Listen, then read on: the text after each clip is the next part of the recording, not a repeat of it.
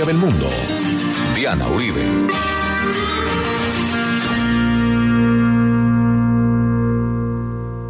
Buenas.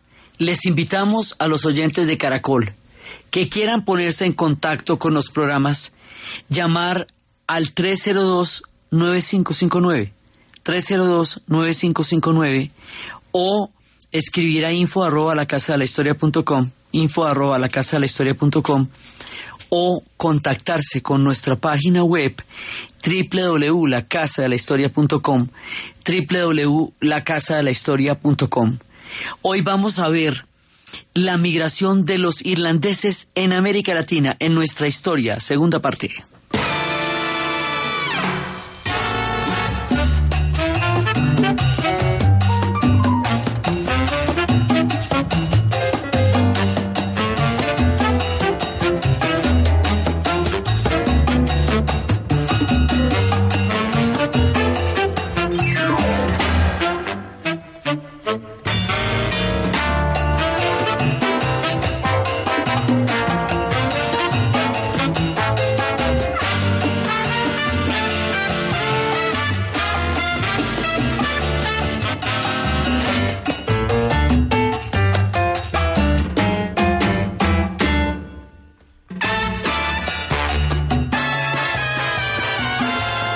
Pasada estábamos viendo la primera parte de la migración irlandesa a América Latina. Las migraciones irlandesas, la enorme diáspora, tiene diferentes matices según la geografía. Entonces, estábamos viendo en la primera parte, eh, después de las consecuencias de la hambruna, lo que es la migración enorme, gigantesca de millones a los Estados Unidos esa migración a los Estados Unidos va a formar una especie de Irlanda en el exilio desde donde se van a fraguar las rebeliones que desembocarán en lo que posteriormente va a ser la rebelión de la Pascua y que a su vez se convertirán en un actor también eh, integrante y parte de lo que va a ser el conflicto de Irlanda en el siglo XX. Esa es una parte, es donde está, digamos, el semillero, donde se construyen las hermandades, donde se van a, conseguir las armas, las financiaciones, eh, se van a reclutar todas las personas para eh, fraguar la posibilidad de una Irlanda republicana se va a concebir en Estados Unidos, porque en Irlanda eso no se puede. Entonces, esa es la característica de la diáspora en Estados Unidos. La característica de la diáspora en la Argentina, Cono Sur, que estábamos viendo la vez pasada, que era en Argentina, Chile y Paraguay, es más de quedarse allá, más que un contacto directo como una especie de arteria con el Atlántico, están muy abajo. Esto ya es el, el, cono sur del continente. No es que descarten la idea de apoyar la rebelión, pero no se trata de eso fundamentalmente. La gente que va a llegar a la Argentina, como la vimos, en general tiende a quedarse allá a crear sociedades, comunidades, a articular redes de enseñanza eh, gratuita en los colegios, a crear condiciones de vida para poder eh, eh, establecerse de una manera duradera. Y habíamos visto también cuando estábamos en la serie de la Argentina que un componente de la enorme migración que van a recibir los argentinos entre finales del siglo XIX y comienzos del siglo XX es irlandés junto con la gran cantidad de italianos que vimos que van a formar una identidad tan particular dentro de la historia de la Argentina. Entonces, y vimos, estuvimos viendo estos personajes y estuvimos viendo que incluso se formaban dinastías como los Lynch, de donde eventualmente va a surgir la línea de descendencia que nos va a llevar al Che Guevara y también estuvimos viendo a la legendaria Elisa Lynch en el Paraguay, que es una mujer, digamos, eh, excepcional. Esas son las características en el cono sur. En el norte vamos a ver que no es una migración tan numerosa, eh, sino que va a ser una, una migración más que va a participar de momentos estelares de nuestra historia. Que van a estar metidos en hechos puntuales de la historia de América Latina y se van a meter también en nuestras independencias. Es decir, en cada una de las geografías la migración tiene unas características particulares. Hay un museo actualmente en Dublin que queda en el puerto que se llama el Epic Museum. Ese museo está dedicado a las migraciones irlandesas, a la gran diáspora. Lo hizo un hombre que fue un emigrante, que estuvo en Rhodesia y que se devolvió a montar el museo. El museo es magnífico, es un museo privado, es absolutamente magnífico y es vivencial, porque uno entra y le dan un pasaporte. Y en cada uno de los salones le van sellando el pasaporte según la migración y le van explicando a uno qué es lo que está pasando en Irlanda que está obligando a la gente a emigrar desde el momento de la huida de los condes, the flight of the earls, hasta las gigantescas migraciones a los Estados Unidos y mostrando cómo los emigrantes irlandeses han creado historia en el resto del planeta, se han destacado en todas las artes, en todas las músicas. Después vamos a ver por qué estábamos empezando con esta música, el programa, porque eso lo va a hacer un descendiente irlandés en La Habana. O sea, están metidos en todo. Entonces, este Epic Museum es una epopeya a la gran diáspora irlandesa y a la manera como ellos han florecido y han aportado al mundo entero con su migración. Ese museo que es tan, digamos, tan representativo de toda la, la diáspora, habla de hoy día, en la actualidad, estamos hablando ya de la pura actualidad, digamos, del 2017. El museo se abrió en el 2016, a mediados del 2016, o sea, en el centenario de la rebelión de la Pascua. Se habla de 70 millones que actualmente en el planeta Tierra reclaman ser descendientes de la diáspora irlandesa. O sea, para que ustedes vean que estamos hablando de una cosa de unas proporciones realmente muy, muy grandes. Y se hizo sobre la historia de 320 emigrantes, de los cuales 70 todavía están vivos. Esto para contarles que estamos hablando de un fenómeno global. La diáspora es planetaria. Porque les digo, van a llegar a Australia y a Nueva Zelanda, que eso ya es el confín de del, del planeta. Y vamos a ver hoy de su llegada a América Latina por el norte. Entonces, por el norte vamos a empezar por Cuba y vamos a empezar viendo que la misma conexión española que nos eh, condujo hacia la América del Sur, hacia el cono sur, también nos conduce hacia Cuba.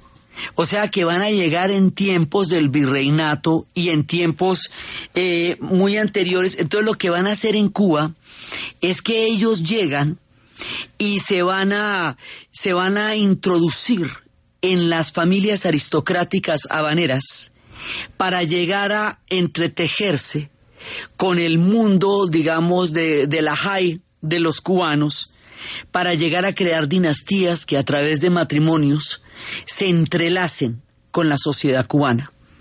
Todo lo que no puede pasar en su país lo van a lograr en el resto del planeta. Acuérdese que lo, en el único lugar donde no puede haber movilidad social, donde no puede haber eh, ningún tipo de, de cambio de situación es en Irlanda.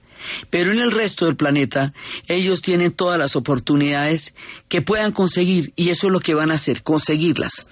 Entonces ellos van a llegar allá, vamos a hablar de O'Farrell, que llegan, esto, esto es muy curioso porque mire, a veces llegan de una manera y se, y se van transformando de otra.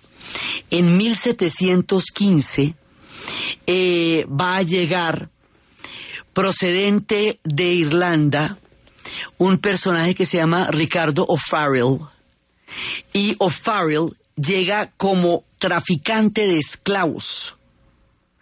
Y a través de puestos militares, de títulos nobiliarios, de matrimonios arreglados, este personaje va a lograr eh, meterse dentro de la aristocracia habanera entonces, ¿cómo llega allá? Pues ellos sí tienen todo el permiso para llegar porque son católicos irlandeses. Entonces, eh, y tienen el mismo enemigo común. El enemigo común que tienen es Inglaterra y entonces en esa medida son bienvenidos a todo el imperio español, cosa que no era nada fácil porque el imperio español ahí no podían entrar más europeos. Eso acuérdese que esto era un monopolio y estaba prohibida la entrada a todos los demás, motivo por el cual se hizo la piratería y todo ese tipo de, de guerras. La piratería era una guerra contra el monopolio español. Entonces, estos sí podían venir, a diferencia de todos los demás, los irlandeses podían entrar como Pedro por su casa por ser católicos. Entonces, O'Farrell eh, llega en el momento en que llega y, va a ser uno de los grandes eh, de los grandes varones de la producción de, de azúcar y va a crear, digamos, va a ser su fortuna a partir de la esclavitud, lo cual no es chévere. Pero resulta que más adelante muchas veces pasa que ellos llegan como esclavistas y sus descendientes van a ser eh, abolicionistas o llegan, como en el caso de Ambrose O'Higgins, como virreyes y su hijo va a ser el que haga la independencia. O sea, con el correr de las nuevas generaciones, los descendientes de estos que llegan originalmente van a terminar haciendo cosas completamente diferentes al origen familiar. Entonces O'Farrell llega en esa condición. Eh, de él va a venir un hombre que se va a llamar Chico O'Farrell. Y Chico O'Farrell y el hijo de él, Arturo O'Farrell, van a ser unos grandes músicos. Al cabo de un tiempo, después de varios asentamientos y después de haberse, eh, de haberse eh, metido dentro de la aristocracia vanera, van a surgir estos músicos. En el caso de Chico O'Farrell, van a, a componer música que después van a interpretar grandes, grandes, como Dizzy Gillespie y Gato Barbieri. Entonces, lo que nosotros estábamos escuchando para abrir este, este programa es música de Chico O'Farrell, Havana Blues, que es una manera de, eh, de contarnos la historia de cómo ellos van a, de cómo ellos van a ser grandes músicos eh, y se van a meter en la movida musical de La Habana, porque además ahí se juntan dos tradiciones. Los irlandeses son gente sumamente musical, tan impresionantemente musical que hoy día uno en Irlanda del Norte ve dentro de la, digamos, de los productos de la canasta familiar, violines y mandolinas. O sea, ellos, ellos realmente eh, viven la música hay, lugares como Cork que son particularmente musicales. Entonces, estas tradiciones de ellos vienen de la música como ellos siempre han sido. Entonces, aquí van a llegar estos dos personajes. Estábamos escuchando al principio la composición de Chico O'Farrell y ahora vamos a escuchar la composición de su hijo Arturo O'Farrell.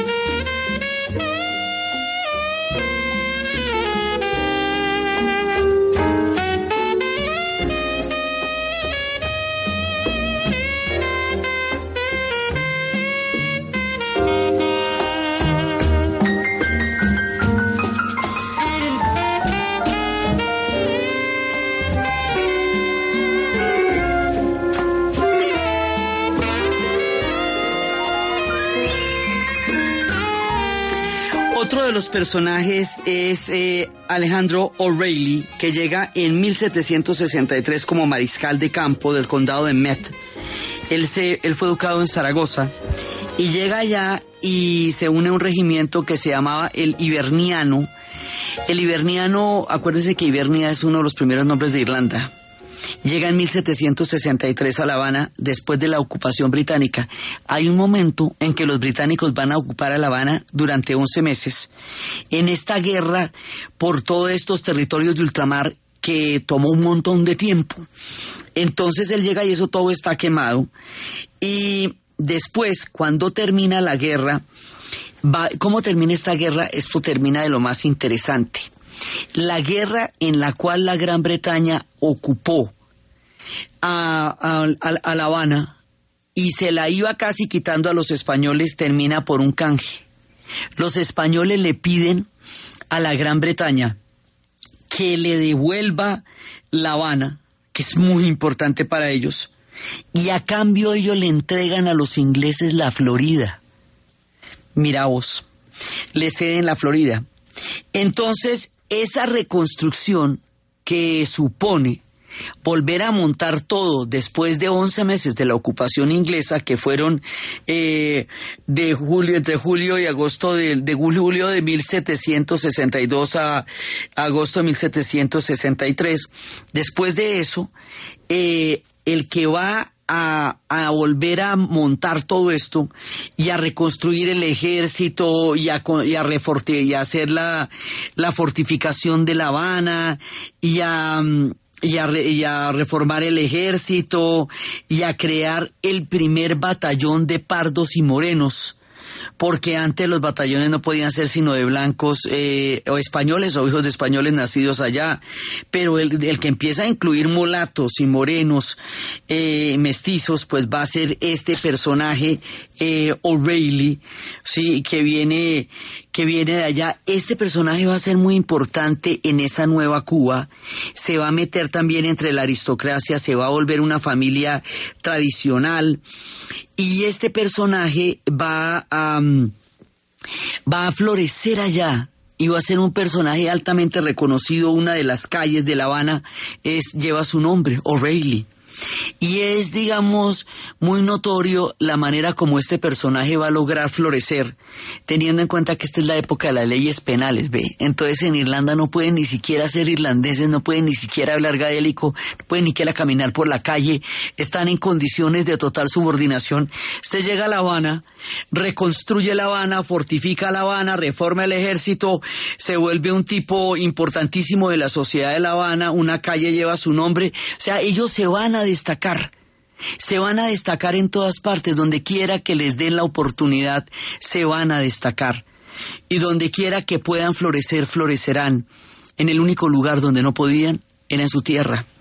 Entonces, así van llegando a La Habana, y también va a llegar eh, Félix Varela, un sacerdote que de chiquito lo van a adoptar y él es el que organiza los centros de ayuda para inmigrantes irlandeses en Nueva York. Nueva York seguirá siendo de todas maneras un punto de unión en donde se van a encontrar unos y otros y allá van a hacer una, él, él va a crear Mm, eh, va, a crear una, una parroquia y va a crear una, un lugar donde va a haber, que va a ser solamente para republicanos, solamente inflexiblemente imparcial y absolutamente irlandés.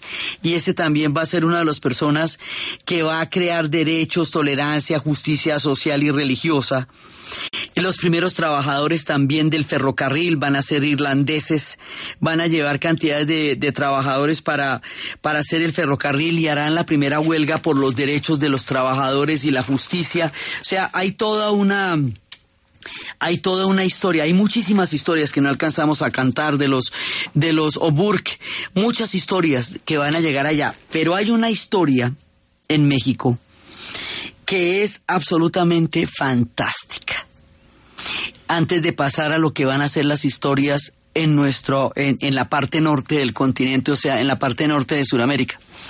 Esta es una historia de unos irlandeses que fueron, eh, fueron reclutados.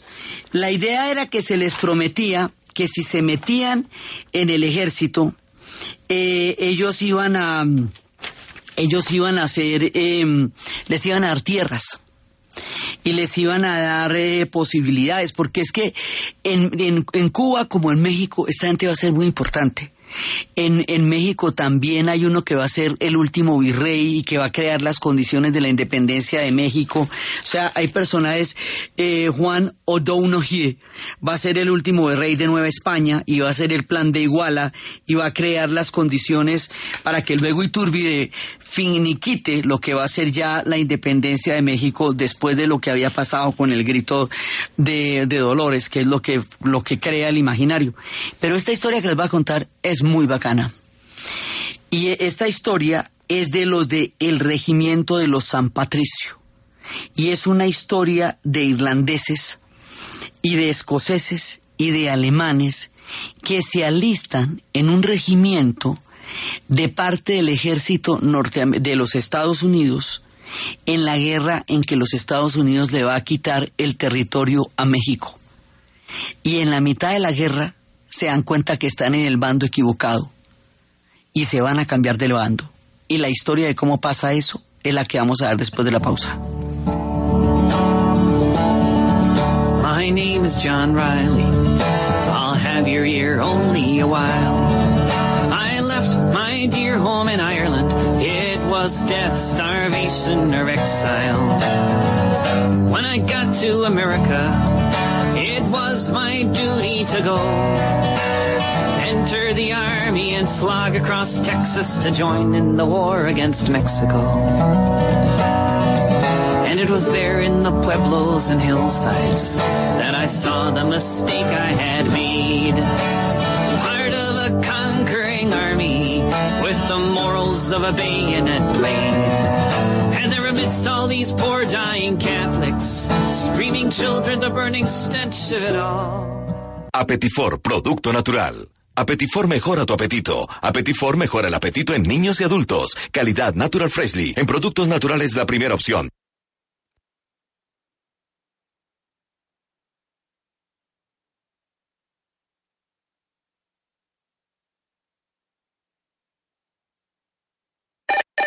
¿Punto naturista? Gracias. Tiene Digestar Jalea con acción laxante, suave, blanda y placentera de Laboratorios Natural Freshly. Sí, señora. Tenemos la línea Natural Freshly, Digestar Cápsulas Forte y Digestar Fibra. Para otras afecciones, Apetifor, Venas Full, Gasof y Finacid. ¿Y Freshly Pause Cápsulas y Fibofor Fibra con probióticos? Naturalmente. Natural Freshly. Tratamientos científicos con productos naturales. En productos naturales, la primera opción. Con el sello del Instituto Farmacológico Botánico. 18 jugadores conforman la nómina de convocados por América de Cali para el juego de hoy ante Águilas Doradas. En la misma se incluyen las contrataciones recientes como Botinelli, Lizarazo, Fernández y Bernal. A propósito de Alejandro Bernal, viene con objetivos de victoria. Llegó lleno de ilusiones, primero trabajar y ya con el pasar de los partidos obviamente empezar a sumar para alejarnos del descenso y eh, tenemos que volvernos un grupo ganador. Yo creo que, que eso viene de la mano de, muchas otras cosas, entonces eh, es lindo empezar a, ganar desde ya y apuntarle a, a, lo más grande que la liga. Por lesión no fueron convocados Camilo Ayala, Cristian Martínez Borja, Diego Erner ni Eisner Loboa. La judoka colombiana Yuri Alvear se proclamó campeona en los 70 kilogramos en el Abierto de Asia que se cumplió ese fin de semana en Taiwán. En la final de la categoría, Yuri venció a la japonesa Yukiko Uno en un minuto y 20 segundos por Ippon. La ciclista colombiana Ana Zanabria finalizó en la casilla 84 del Giro de Italia femenino que concluyó esta mañana. El título fue para la holandesa Anna van der Breggen. El dato. Rigoberto Urán es el undécimo ciclista colombiano en ganar una etapa del Tour de Francia. Con la victoria de Urán ya son ganadas por Colombia en la historia del Tour. ¿Y usted cómo durmió anoche? Comodísimo. Colchones comodísimos para dormir profundamente. Según la Organización Panamericana de la Salud, 3 de cada 10 colombianos padecen de algún grado de hemorroides. Estas dolorosas, molestas y penosas hemorroides afectan a millones de colombianos. La elección para ellos es Anuais. Anuais es el único dispositivo que trata los síntomas de las hemorroides en la comodidad de su hogar, sin el dolor de la cirugía y libre de drogas. Pregunte por Anuais en todos los puntos de venta de drogas La Rebaja en el país. Diga adiós a los síntomas de las hemorroides con Anuais. Efecti, líder en giros, pagos y recargas, presenta la hora en Caracol Radio.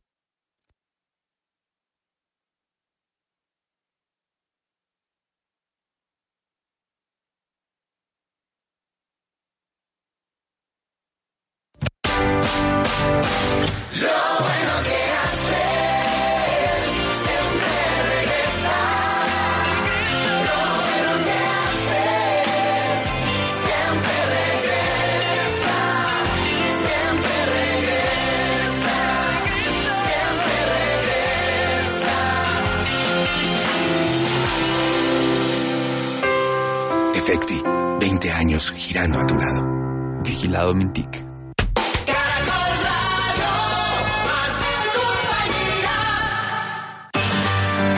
Historia del mundo de Caracol Radio. Con Diana Uribe.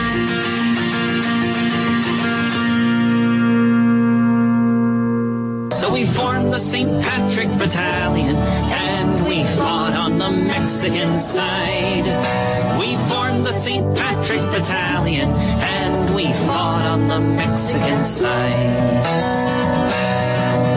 We marched neath the green flag of St. Patrick, emblazoned with Erin go brave. Right with the harp and the shamrock and Libertad para Republica. Just 50 years after Wolftone, 5,000 miles away, the Yanks called us a legion of strangers, and they can talk as they may, but from Dublin City to San Diego, we witnessed freedom denied. So we formed the St. Patrick Battalion, and we fought on the Mexican side.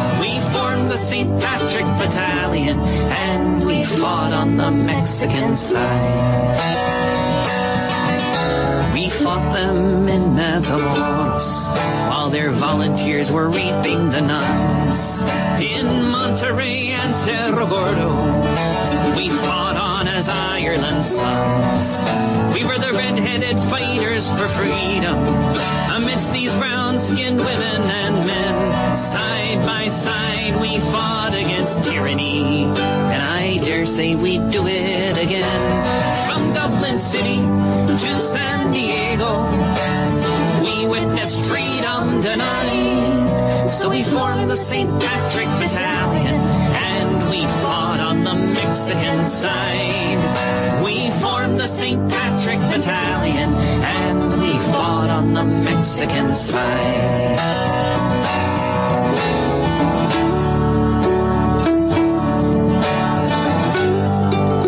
Esta canción casi casi que sería como una especie de corrido por la manera como narra. Mi nombre es, se llama el batallón de San Patrick, los San Patricios los llaman los mexicanos.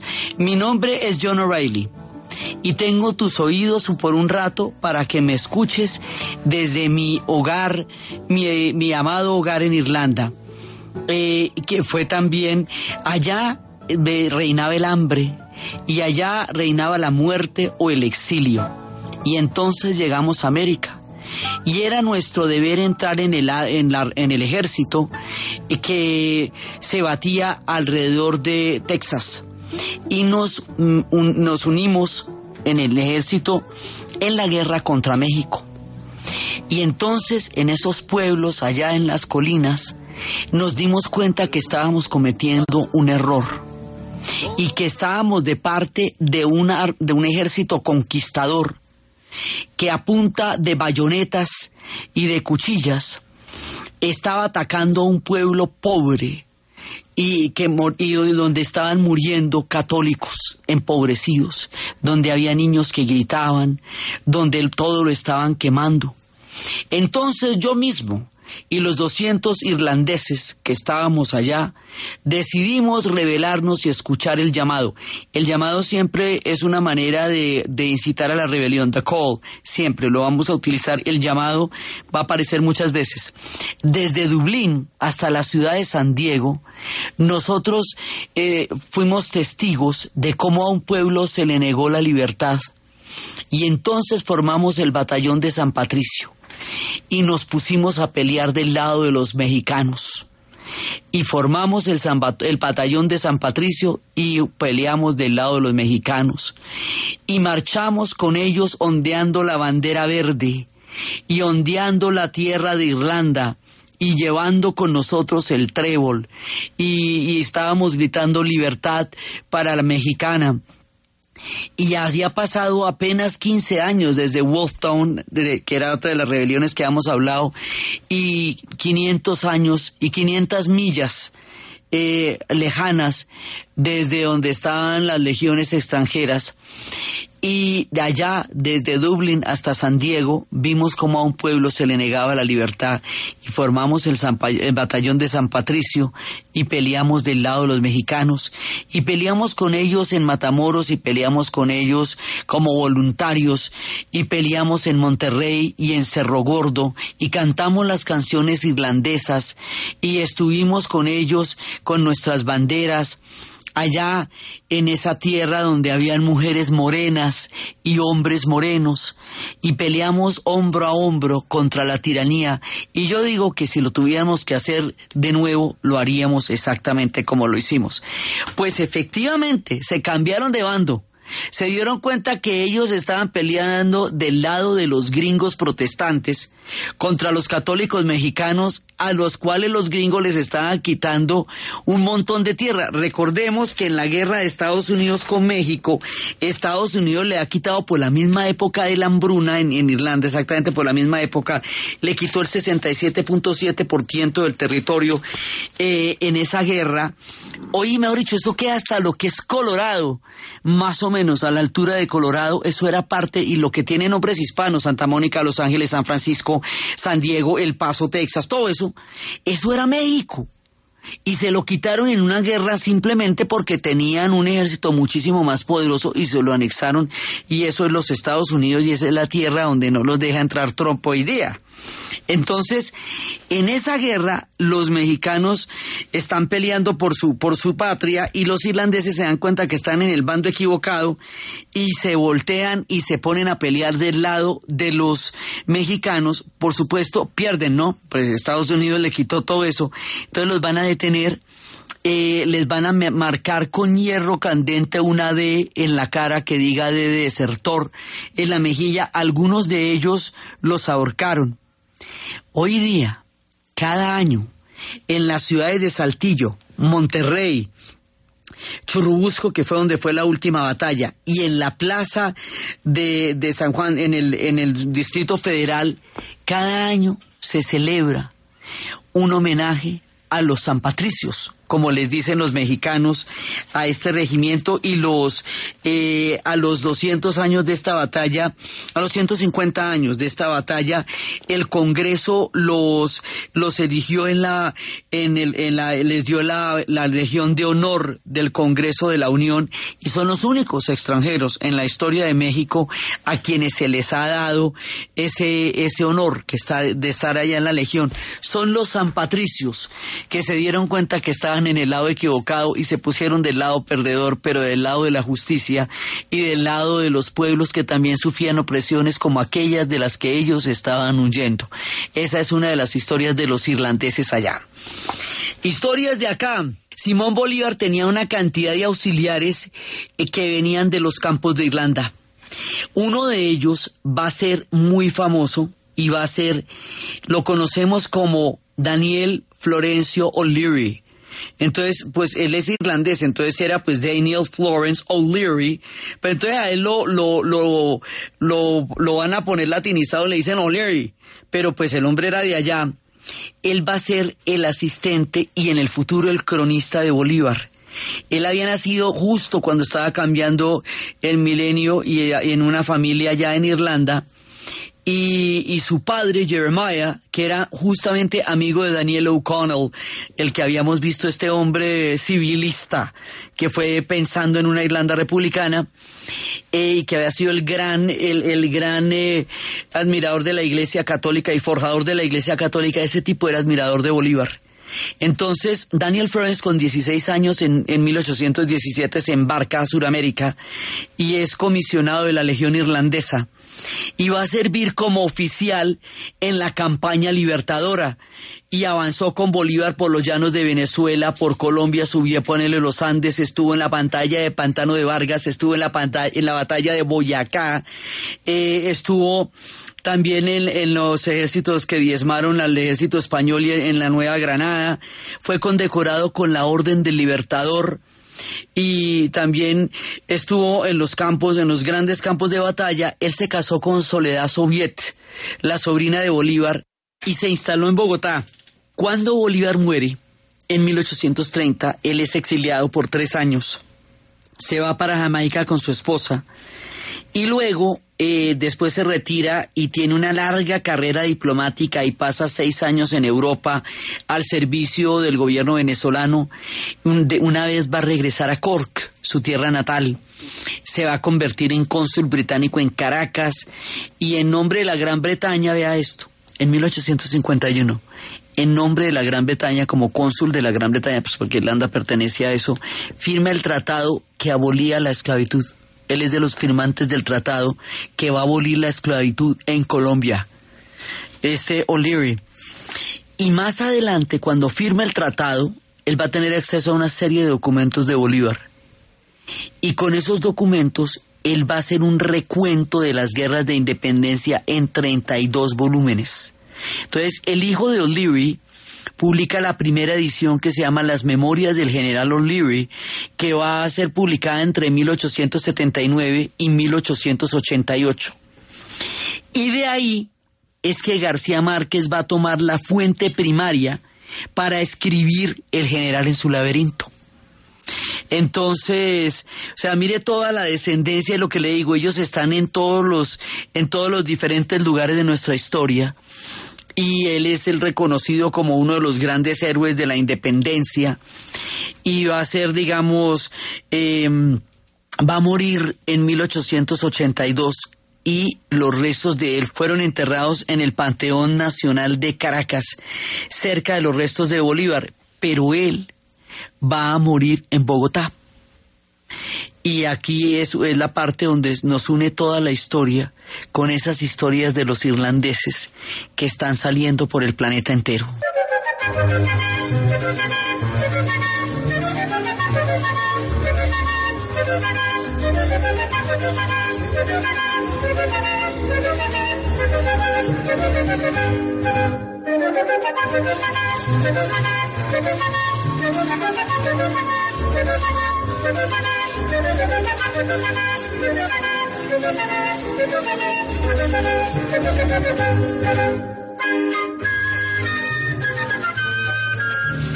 Mira cómo las historias de los irlandeses se nos meten en nuestras historias. Este hombre resulta siendo un gran parcero de Bolívar y un héroe de nuestra propia independencia. Y los San Patricios terminan ayudando a los mexicanos y este hombre termina firmando el acta de la, del fin de la esclavitud. Y nos queda uno más, no porque eh, con el término, no porque no queden muchos, muchos más, sino porque con esto termina nuestra historia de los irlandeses en América Latina para continuar nuestra historia de Irlanda. Pero el que nos queda es el más propio de todos, Roger Casemet. Roger Casemet, a quien recordaremos eh, en nuestras letras latinoamericanas por la novela de Mario Vargas Llosa, El sueño del Celta, es un personaje que se le recuerda como el precursor de los derechos humanos. El propio presidente de Irlanda diría de él que él es uno de los primeros hombres que va a luchar por los derechos humanos y por crear una conciencia al respecto de los derechos humanos. La vuelta de él es larga. Es larga la vuelta porque es que resulta que, acuérdense que el continente africano fue repartido en la conferencia de Berlín. Y en ese reparto del continente africano, las potencias se fueron quedando con regiones enteras donde los africanos nunca estuvieron presentes en la conferencia y se la repartieron por montes, montañas y ríos de acuerdo con los intereses de los europeos sobre planos, en una repartición artificial que genera una gran cantidad de los conflictos que actualmente vive el África. En ese reparto hubo un personaje infausto que cometió uno de los genocidios más grandes que se ha hecho en el África, que es el rey Leopoldo de Bélgica. El rey Leopoldo de Bélgica, mediante una cantidad de argucias, mentiras, papeles falsos, diciendo que iba a liberar a un pueblo de la esclavitud, lo que hizo fue crear una industria de la cauchería en donde se sometió al pueblo congolés a las más grandes y aterradoras crueldades que uno se pueda imaginar. Y en eso estuvo de socio con Morton Stanley, que fue un, eh, un aventurero que se hizo pasar por explorador y que fue el que fue a buscar al doctor Livingstone en su famosa expedición para buscar el origen del Nilo. Pero Stanley era un oportunista también y era, era un bandido. Ellos van a quedar como héroes eh, ante sus propios países, pero en realidad lo que hicieron en África fue un horror. Un horror y la historia colonial los glorifica, pero la historia humana los condena por lo que hicieron allá o permitieron que pasara. Entonces, digamos que Stanley fue el que facilitó que eso pasara o, lo, o permitió que eso se avalara y Leopoldo fue el que hizo del Congo no ni siquiera un territorio belga, sino en principio fue un territorio personal suyo. Y más adelante fue el Congo belga, pero durante mucho tiempo fue una finca personal suyo. Y existe el Congo belga y el Congo francés eh, que era Brazzaville, en, los frutos de estos repartos. Por eso hemos pasado muchas veces ese video de, de Tiken Yade, se han repartido el mundo y se han repartido el África sin consultarnos y sin decirnos, solo hemos pasado muchísimas veces en historia del mundo. Entonces, allá en ese momento, Roger Casemet va a trabajar como comerciante y la empresa donde él va a trabajar va a tener eh, en tratos comerciales con la empresa, con las empresas que tenían allá en el Congo. Entonces el hombre va a terminar trabajando allá y al trabajar allá se va a dar cuenta de la cantidad de barbaridades que estaban pasando. Y al darse cuenta de barbaridades que estaban pasando, de los horrores, o sea, del látigo, de la mutilación, de, de todo lo pues, de la mutilación por no cubrir las cuotas de caucho que se esperaba que tuvieran durante un determinado momento del día, de todo lo que pasó contra la población. Él lo denuncia, lo denuncia, lo denuncia, lo denuncia. Lo denuncia ante los británicos. Y los británicos ante sus denuncias empiezan a mirar el tamaño de lo que está pasando en el Congo. Los británicos, al abolir la esclavitud en el imperio británico, se convierten, digamos, en, una especie de líderes de la de del antiesclavismo eh, durante toda esa época y se convierten en defensores de que la esclavitud no existe en el planeta. O sea, cambiando de roles de un lado para el otro, pasan a esto. Y después él va a ir al Amazonas y en el Amazonas va a ver los horrores de la Casa Arana y va a denunciar los horrores de la Casa Arana en el libro azul. Y también Joseph Conrad en el Congo va a escribir El corazón de las tinieblas, de, contando todo lo que estaba pasando con la cauchería del corazón de las tinieblas. Será, se basará más adelante Francis Ford Coppola para hacer Apocalipsis Now. Eh, en otro contexto, en otro momento diferente, pero el libro es el corazón de las tinieblas. Entonces, todo esto está narrando el nivel de abuso y el horror, y Roger Casemet va a ser testigo del horror de la casarana, en donde tantas comunidades, los huitotos, los nayas, tantas comunidades de nuestros pueblos, de los pueblos que hoy forman parte de Colombia, de Brasil y de Perú, fueron sometidos a los horrores más grandes, eso también en nuestra propia narrativa colombiana lo tenemos en La Vorágine, que también lo narraban. El, documento de Roger Casemet es el libro azul. Esto también lo vimos nosotros en la historia del Perú Cuando estábamos en la historia del Perú contamos la historia de la casarana y contamos la historia de la cauchería y todo lo que pasaba y cómo esas cantidades ingentes de caucho se necesitaban eh, para hacer las cadenas de montaje de la industria del automóvil que estaba despegando en los Estados Unidos. Imagínense lo que se puede requerir de caucho para una cadena de montaje si el caucho se recoge en unas laticas del tamaño de una, de una lata de conserva, eh, que es un día de trabajo. Imagínese esas peloticas, lo que puede significar para una cadena de montaje, para alimentar una industria como la industria automotriz que en ese momento se está desarrollando en los Estados Unidos. Entonces el nivel de explotación y de brutalidad fue una cosa inimaginable, horrible y terrible. Y de eso Roger Casemet va a hacer una denuncia fundamental. Las denuncias de Roger Casemet lo van a convertir en un hombre humanista, en un hombre que va a pedir por los derechos humanos, y es, hay un agradecimiento histórico profundo por eso, grande. Entonces él va a ser nombrado por los ingleses Sir por todo su trabajo humanitario en la denuncia de los abusos de la cauchería, tanto en el Congo como en la Casa Arana. Entonces esa es la primera parte de su historia. La otra parte de su historia es que Roger Casimir también en sus viajes eh, va a unirse a la causa de la República Irlandesa. Y a la causa de la República Irlandesa nos va a llevar a lo que va a ser la rebelión de la Pascua, que es hacia donde nos vamos a orientar. Y él va a participar en la rebelión de la Pascua tratando de conseguir armas de parte de los alemanes para apoyar la causa de la rebelión irlandesa. Y por eso, por tratar de conseguir las armas, a él lo van a detener en Irlanda, en Dublín, después de toda esta vuelta, y lo van a ahorcar. El gobierno colombiano mandó una carta que estaba en la exposición que les cuento de los irlandeses en América, una carta donde pide clemencia para Roger Casimet por la labor humanitaria y dice, dice de la siguiente manera, por conducto de la legación colombiana en Londres, fue oportunamente dirigido a su alto destino el telegrama de Su Excelencia el Presidente de la República, tengo a bien solicitar a Su Majestad Británica la conmutación de la pena impuesta a Sir Roger Casemet.